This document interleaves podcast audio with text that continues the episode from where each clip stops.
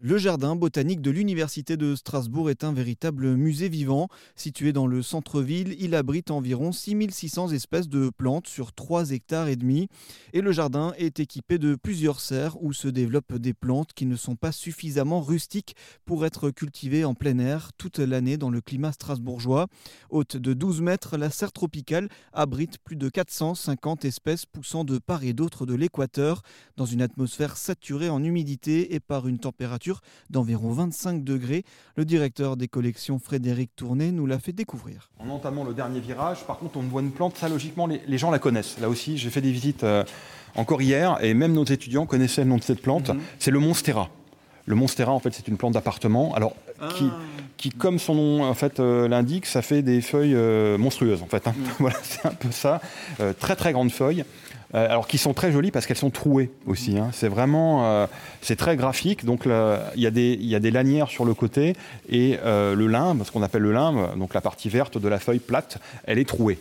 Et là, on a, donc c'est une plante grimpante. Hein. on en parlait donc tout à l'heure. Hein. donc dans, les, dans les forêts tropicales, bah, certaines plantes vont comme ça grimper en fait sur le tronc des arbres pour aller vers la lumière.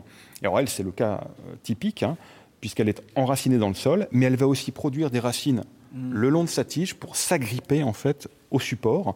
Et elle va aussi d'ailleurs pouvoir capter l'eau de pluie grâce à ses racines. Parce que vous imaginez, pour, pour alimenter une plante comme ça sur 15 mètres d'eau qui fait des feuilles immenses, il euh, faut qu'elle puisse capter de l'eau. Hein. Voilà, clairement.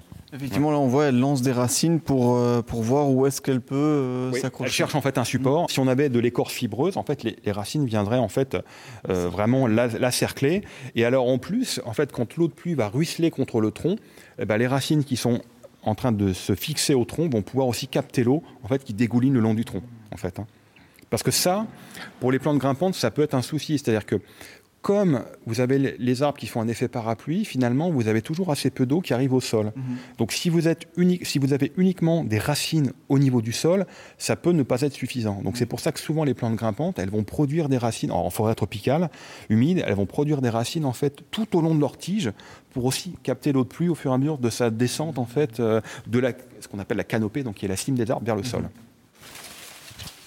alors, en, il y, a une plante aussi. Alors, le, public, en fait, il, ne la remarque pas d'ailleurs. Si on ne lui dit pas, ou qu'il ne lit pas l'étiquette, je pense qu'il ne se rend pas compte, en mhm. fait. Euh, euh, il n'imagine pas que ça puisse être cette espèce-là. Donc, en fait, en sortant de la serre tropicale, il y a une espèce d'arche métallique et on passe sous une plante grimpante qui est cette plante-là, alors qui est, bon, qui est enfin c'est vert en fait, hein, comme toutes les plantes, c'est assez euh, charnu.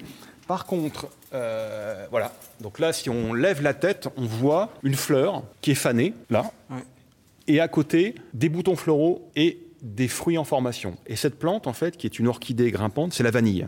Donc la vanille, en fait, que vous consommez, les, grains de vanille ou la substance vanille, mhm. c'est en fait le fruit qui ressemble à une espèce de haricot de cette orchidée, en fait. Hein. Alors, ça produit, en fait, ce fruit allongé qui ressemble à un haricot qui est vert.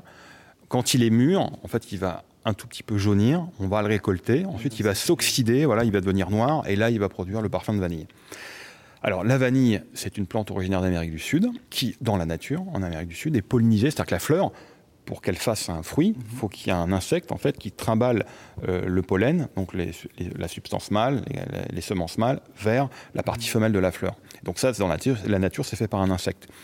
Sauf qu'en fait, aujourd'hui, la vanille, elle est cultivée un peu partout, à La Réunion, à Madagascar, où il n'y a pas l'insecte. Donc, s'il n'y a pas l'insecte, voilà, il faut le faire à la main. Et alors, il faut être hyper réactif, parce qu'en fait, au moment où la fleur s'ouvre, euh, ça va durer une journée, en fait, hein, mm. voire deux jours. Et si vous ne le faites pas, la fleur va tomber sans être pollinisée et donc vous n'aurez pas de gousse. Voilà. Le jardin est accessible gratuitement au grand public car il se fixe aussi pour objectif de sensibiliser un maximum de personnes à la nécessité de protéger et conserver le patrimoine végétal.